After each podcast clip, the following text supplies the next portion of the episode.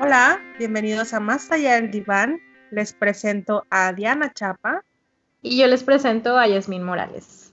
Antes de comenzar, queremos pues, desearles un feliz año a todos. Les deseamos siempre lo mejor y muchas gracias por escucharnos. El tema del día de hoy es, o lo titulamos, Más allá de los límites. Últimamente, el mundo ha experimentado los límites de una manera diferente. Si bien ya antes lo digital era parte de nuestro día a día, ahora en definitiva eh, esta parte está presente ahora sí que 24/7, al menos en la mayoría de nosotros, ¿no? El otro día le comentaba a Jazz que es interesante saber o preguntarse hasta dónde compartir o por el contrario, decidir ya no consumir algo o seguir a alguien en Internet. Y de ahí sacamos el tema de la cancelación. Entendiendo la cancelación como esto de dejar de consumir a alguien en Internet o comprar sus cosas, si es que las tiene, eh, porque ya sea que no va con la ideología de uno o hasta porque cometió un delito en, en algunos casos, ¿no? La parte interesante recae en el hasta dónde, cuando pareciera ser extremista la cancelación. Y de ahí lo que mencionamos de los límites, ¿no?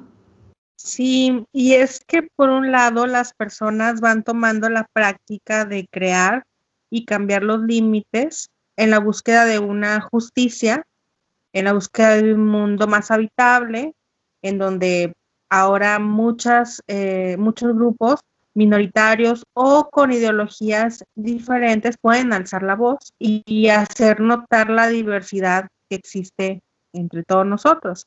Y por otra parte, parece que se está cayendo en el exceso de la cancelación y la anulación extrema en el mundo virtual y en el mundo real o no virtual. Sí, y es que pareciera que este sentido de justicia, entre comillas, es un reflejo del malestar ante las repercusiones que conocemos, ¿no? Ya sea desde ciertas instituciones o la ley misma, en donde las figuras de autoridad han abusado del poder que tienen. Y es completamente entendible y en definitiva el tomar el Internet como herramienta para esto ha logrado cosas extraordinarias.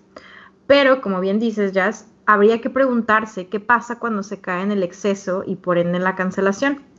¿Será que estamos silenciando estos temas?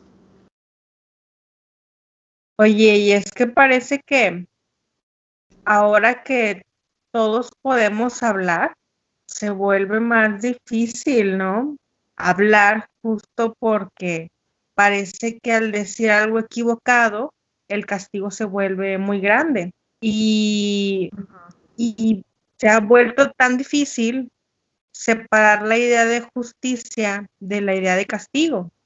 Yo me pregunto si existiera una manera de ejercer justicia o de defender derechos sin necesidad de castigar, porque el camino de la justicia ya desde siempre ha sido complicado. Y ahora que la sociedad ha tomado conciencia de que no puede dejar su bienestar en manos de los otros, a veces parece muy egocentrista o parece muy injusto. ¿A ti cómo te parece, Diana? Sí, sí suena egocentrista, pero no estoy segura de que lo sea. Es, interesante la, pregunta. Mira, hay otra idea importante, la de que la justicia es ciega. Y esta idea de justicia nos ha traído hasta aquí. Este ejercicio de juzgar a todos por igual, cuando no todos somos iguales, también ha traído injusticia y castigos a personas que quizás no lo merecían o castigos excesivos para la situación o, la, o el, el delito, ¿no? O, la equivocación que alguien cometió. Ejemplos como castigar o penar con la cancelación social a una figura pública, llámese actor, cantante, productor de cine, etcétera, por lo que hizo en el pasado. Ajá. ¿Quién?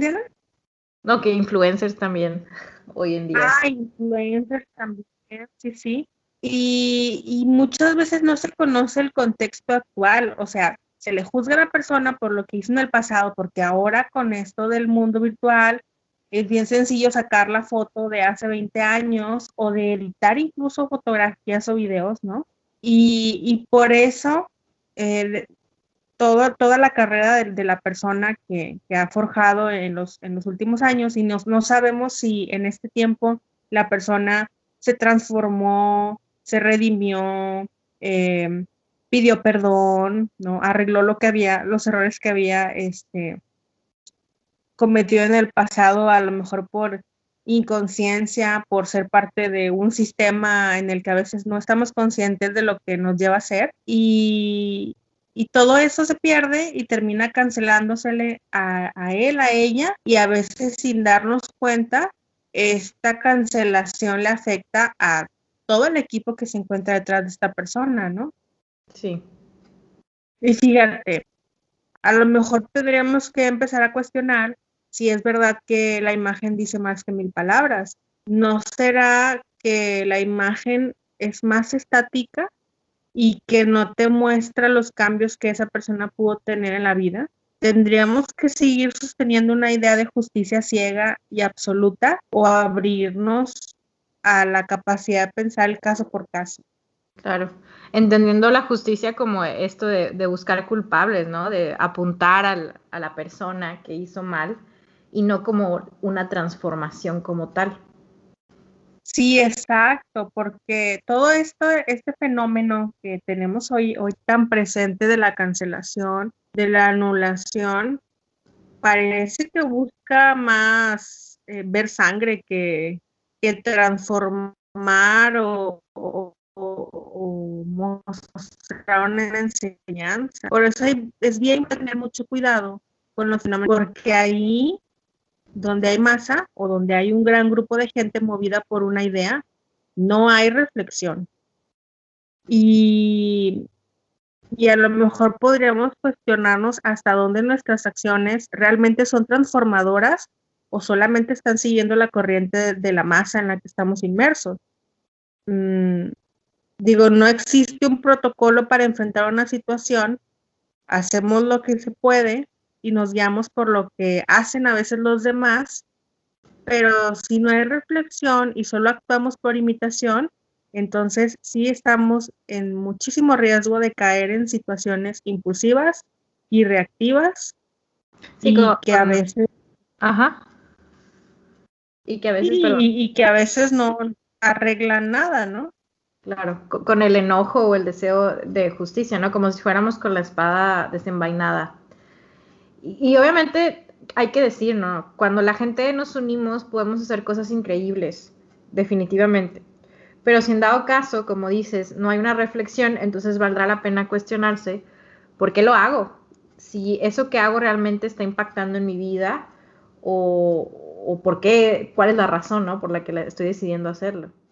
Sí, muchos de los problemas que tenemos como sociedad y que tenemos en la individualidad son un intento de solución equivocada. Lo rescatable es que, bueno, soy muy, eh, tengo mucha esperanza, sueno muy esperanzadora, pero, pero sí, o sea, lo rescatable es que todos estamos buscando un mundo mejor y este solo se transforma con una educación, con el diálogo, con la reflexión, con el compartir, con una, con una conversación interna, no con el castigar por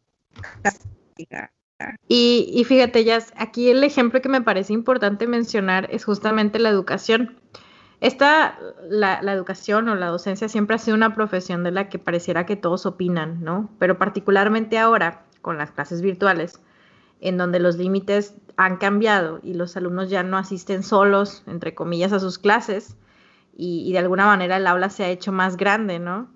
Sí, sí, totalmente. Los maestros están expuestos y la familia también ahora puede observar e implicarse de manera más activa en lo que están aprendiendo sus hijos y en la manera en cómo lo hacen. Claro. Y, entonces ahora es una profesión todavía más expuesta, ¿no? Pareciera que la lupa todavía está más cerca de, los maestros. Eh, hace un par de meses en México, no sé si recordarán, hubieron muchas denuncias o videos en los que se exponían comentarios de ciertos maestros, que ojo, no, no digo que estén bien o que estén mal, están y hay que hacer algo con ellos, pero en algunos casos parece difícil señalar con el dedo a culpables.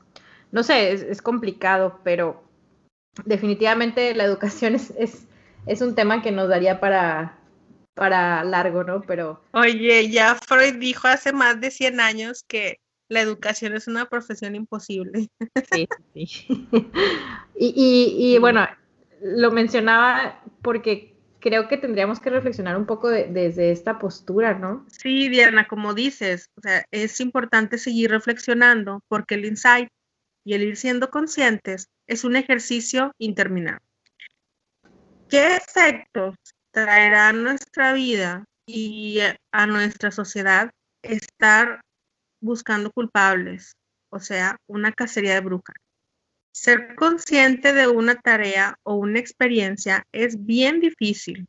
imagínate que vayamos borrando de la historia de la humanidad a las obras de los grandes genios o las grandes genias ¿no? Porque se equivocaron, porque fueron machistas o porque abusaban de su poder.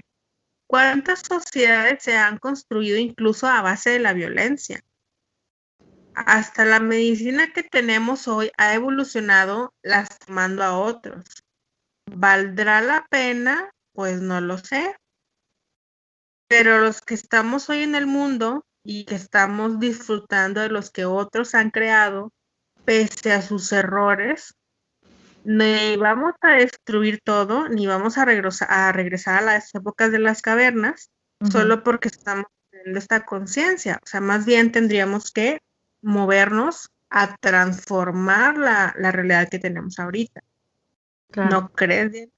Sí, y por ejemplo, algo como reciente y dentro de la cultura pop, J.K. Rowling, autora de Harry Potter, publicó algo en su Twitter con lo que puede que no esté de acuerdo. Y aquí te preguntarías, ¿no? ¿Eso debería ser que ya no me gusten sus libros? ¿Estoy mal si me siguen gustando o consumo lo que sigue ella haciendo? Y es que definitivamente han habido momentos o denuncias, videos, artículos o, o cualquier formato, que han hecho que muchos alcemos la voz con completa seguridad y nos unamos a ciertos movimientos, puesto que reflejan algo que va en contra de nuestra moral y el Internet definitivamente ha demostrado ser una herramienta útil en muchísimos casos. Y sobre esto, por ejemplo, quiero citar a, la filósofa Díaz que estaba leyendo, que ella menciona algo muy interesante. Dice, no existe una sociedad donde todo el mundo esté de acuerdo. Y que, por ejemplo, si utilizamos la palabra tolerar, entonces está considerando que yo soy el dueño de la verdad y que te tolero a ti porque soy generoso. Pero yo tengo esa verdad se me hace muy interesante. Ella habla de que la sociedad debe incluir las diferencias, obviamente sin hablar de delitos, porque justamente aquí entran los límites, ¿no? Que, comenzamos hablando. Pero aquí es donde entra la reflexión en cuanto a opiniones o creencias, por qué no estar de acuerdo no es lo mismo que cancelar. O sea, definitivamente no, no es lo mismo, ¿no? Claro, ¿y, qué hacemos cuando vemos que algo no nos gusta o que algo no va con nosotros? Sí, sin hablar de delitos quizás los delitos pareciera como complicado decir como que pues está bien o está mal, ¿no? Porque pues un delito, un abuso o, algo que se reconoce como incorrecto porque está dañando a alguien más, de pronto cuesta trabajo, ¿no? Y te unes a movimientos y denuncias, pero hay, ciertas cosas, y por eso hablábamos de los límites, hay ciertas cosas que parece como que si, si cayéramos en la exageración. Fíjate, ahorita, este, recuerdo también que, que ahí en la filosofía hay un, hay un eh, concepto, ¿no? O una manera de llamar, más, más que concepto, es una manera de llamar a las personas que están llenas incluso hasta tú y yo, Diana, ¿eh? podemos entrar ahí. O sea, cualquiera puede entrar ahí, ¿no? Cuando estamos llenos de discursos y que no somos conscientes de ello y que creemos que eso es la verdad sin cuestionar lo que estamos pensando.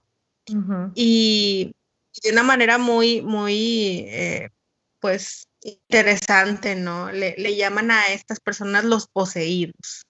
O sea, como si estuviera poseído por una idea y tú tu ser consciente, tu ser pensante no está presente en ese momento. Ya. Sí, pues sí, es, una buena manera de ligarlo. Fíjate, la psicóloga Alice Miller menciona algo muy controversial, todavía hasta esta época, aunque sus obras no son, no son de ahorita, ¿no? Pero decía que, que, bueno, era muy controversial, perdóname, porque toda su obra se basaba, gran parte de su obra eh, y su ejercicio eh, en la práctica terapéutica, se basó en ayudar a que las personas tomaran conciencia de los abusos que vivieron en su infancia y en su vida y así puedan superarlo, pero ella eh, hacía esta crítica a que muchas veces en el proceso de la superación se le, se le obliga a la persona que, que sufrió estos abusos que perdone. Y, y Alice Miller dice, pues no, o sea, no tienes que perdonar a la persona que te hizo daño, ¿no? Pero no es un perdón eh, no es un perdón que, te, mueva a buscar sangre o que te mueva a buscar este, un castigo, ¿no? Sino más bien es como una especie de perdón en donde dejas ir, pero con una conciencia y con una valentía de enfrentar esa historia que viviste para hacer algo positivo con eso, ¿sí? O eh, detener ciertos ciclos destructivos que, que vas teniendo en tu vida por, por, no, por, por no poder ser consciente de esa historia, ¿no? O sea, en, este esfuerzo de esconder la historia que viviste y de ignorar lo que te pasó, pues sabemos que pueden, podemos desarrollar un montón de, trastornos, ¿no? Claro. Aquí hay que preguntarnos, ¿no? Si, si pudiéramos, si, si tuviéramos aquí a Alice Miller de invitada, yo, yo le preguntaría si, si es posible perdonar la inconsciencia de nuestro pasado. y, y, hablando de, de, la inconsciencia del pasado como sociedad, sí, aplica para en lo individual y en lo social. ¿Podríamos perdonarnos nuestra inconsciencia, nuestra falta de conocimiento? Ajá. Sí, como perdonar en el sentido de hacer algo con ello, a pesar de que no me gustó, a pesar de que fue algo muy difícil de, sobrellevar, atreverse a dar el siguiente paso y hacer algo diferente con ello, ¿no? De manera consciente, no diciendo, ya, ya pasó, ya lo olvidé, no, pues, estoy consciente de, esto, que fue difícil, y yo creo que volvemos a la palabra transformar, ¿no? Y aquí, por ejemplo, de repente en, en redes sociales pareciera que todo está polarizado, ¿no? Me pregunto si no será mejor abordar la cancelación desde esta perspectiva, la de comprender la gravedad de, lo que se dijo, de lo que se cometió, pero no caer en el enojo y la destrucción, o, en este caso la anulación, tampoco reprimirla o borrarla, sino como emprender algo, por decirlo de alguna manera, para reeducar y trascender. Mira, anular, cancelar o borrar, em, a veces nos dejan donde mismo, ¿eh? O sea, si, si ya se está logrando una conciencia de algún tema y luego se decide esconderlo de nuevo, ¿no? Y, silenciarlo, pues en entonces otra vez estamos yéndonos al lado de la, de la, de la inconsciencia, de la ignorancia. Y, y bueno, o sea, es difícil para todos, estoy segura que todos los que nos escuchan, ustedes nos dirán que, que no hay día que no te encuentres algo en la red que no te gusta, algo que no va contigo, algo de una ideología diferente y es y estas cosas te desestabilizan, eh, alteran tu, tu, estabilidad emocional, ¿no? Pero hay que buscar la manera de hablar desde un lugar emocional preparado para trascender y aprender de eso. Y también ser pacientes, Diana, porque en esta búsqueda de, del mundo mejor, en esta búsqueda de encontrar la verdad y de dar la frase correcta, a veces eh, se, se cae en la impaciencia y no se escucha lo que el otro está diciendo. Y fíjate que, que justamente como que el Internet cae en una ironía, porque mientras es el espacio, la herramienta en donde se te deja hablar, al mismo tiempo pareciera que da miedo decir ciertas cosas porque te da miedo que te cancelen, te da miedo que te etiqueten, te da miedo que te silencien, ¿no? Eh, hablo de opiniones, como dices tú, de, cosas que a lo mejor no van con las ideas de, los otros. Es, interesante cómo se vuelven una herramienta, digo, ya lo sabemos en, muchos sentidos y en muchas áreas, pero ahorita particularmente en, cuando hablamos de, de los límites en cuanto a los diálogos o los discursos, como que a veces pareciera eso, ¿no? Mm, como si fuera un micrófono que me permite hablar, pero al mismo tiempo en el momento en que yo lo tomo y decido hablar, eh, tengo un miedo porque como si quedara en mi expediente aquello que a lo mejor dije que no quise o que se interpretó mal. Es, es interesante. Sin duda es un tema que, da mucho. ¿Eh? ¿Cómo? Sí, perdón, con esto que dices, o sea, claro, todos tenemos un expediente en Internet. Sí. Incluso quienes creen que no lo tienen, lo tienen. Mira, el Internet, aunque ya tenemos varios años con él, es relativamente nuevo. O sea, sí, como te decía ahorita, la justicia es un tema de siglos, a lo mejor milenios, sí, que se habla y se reflexiona en torno a ella y que va cambiando con el tiempo. Imagínate y que, y que no la tenemos clara, pues el Internet con mayor razón que es nuevo, es normal que no lo tengamos claro, pero no hay que dejar de observar cómo lo usamos.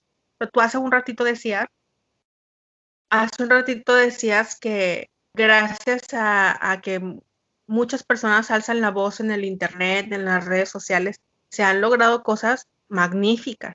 Y lo vimos hace unos días, ¿no? Eh, en, Argentina se aprobaron las leyes para despenalizar el aborto y, es un tema que se ha este, buscado y se, ha, se han este, levantado la voz, no solamente en, físicamente, ¿no? Sino hay un gran movimiento en redes sociales. Y Incluso, una perdóname que te interrumpa, sí, ¿Ah? no, dime, dime. Ah, y una gran necesidad de explicar el por qué, eh, pues bueno, sin meternos en el estar de acuerdo o no estoy de acuerdo, pero paréntesis, estoy de acuerdo. Otra vez, ¿no? Por, por el caso por caso, o sea, es que hay casos por casos y tienes que, para poder hablar o no de, de cierto tema, de una manera trascendental, pues necesitas vivir la experiencia, de meterte a estudiar, de meterte a leer, a dialogar con quienes sí están ahí al pie del cañón, ¿no? Eh, trabajando ese tema. Sí, incluso la, cancelación se cree que inicia justamente del movimiento de MeToo, que justo es un movimiento ah, para apoyar a mujeres que, sufrieron diferentes abusos. Entonces, es, es una herramienta que permite mover cosas a manera positiva, pero que tú lo dijiste muy, muy padre, ¿no? Hay que observar cómo usamos las redes sociales. A veces nos dejamos llevar un poquito por las masas, es normal, y no, pues yo creo que la clave es no silenciar ciertos temas. En el psicoanálisis eh, existen lo que, lo que se llaman los mecanismos de defensa, ¿no? Que son estas estrategias o estas maneras psicológicas de enfrentar una situación, ¿sí? Y de podernos mantener en, una, pues diciéndolo de una manera muy simple, ¿no? O sea, poniéndonos mantener en el lado cuerdo. Cuando alguna situación te, te genera tanto malestar, recurrimos a estos mecanismos de defensa, ¿no?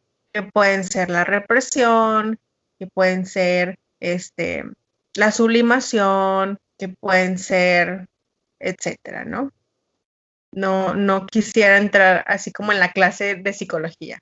pero, pero lo que sí es cierto es que existen mecanismos de defensa, no mecanismo de defensa. ¿Por qué hago esta, esta señalamiento? Porque no podemos enfrentar todas las situaciones que nos pasan de la misma manera. ¿sí? Entonces, aunque hay casos en donde la cancelación quizás sea la única manera posible de enfrentar eso, la mejor manera que se encontró, no quiere decir que tengamos que usarla para todo. Sí, sin duda es un tema que da muchísimo para reflexionar, ¿no? Podríamos estar aquí por horas hablando al respecto. Y como que tiene muchas perspectivas, podemos verlo desde muchas, muchas áreas. Nos gustaría conocer su opinión. Obviamente, este es un espacio para, para justamente reflexionar, no es que tengamos una verdad absoluta ni, ni mucho menos. Entonces, si, si les interesa platicar al respecto, pues escríbanos en nuestras redes sociales. En Facebook estamos como Más Allá del Diván. En Instagram es Más Allá del Diván MX. Y Yasmín, tu Instagram es Yasmín Morales Psicóloga, ¿verdad? Y también en Facebook. Y yo en Instagram es... Sí, yo no tengo Facebook, fíjate. Es sí, Diana Chapa en Instagram. Y pues gracias por escucharnos. Vienen capítulos padres que hemos estado ahí platicando con otros invitados. Bueno, cuéntenos de qué temas les gustaría que, que, habláramos un poquito. Sí, sí, sí. Y pues sobre todo el día de hoy, que no se pierda la bonita costumbre de analizar nuestros malestares. Así es. Muchas gracias, nos vemos a la próxima. Bye. Bye.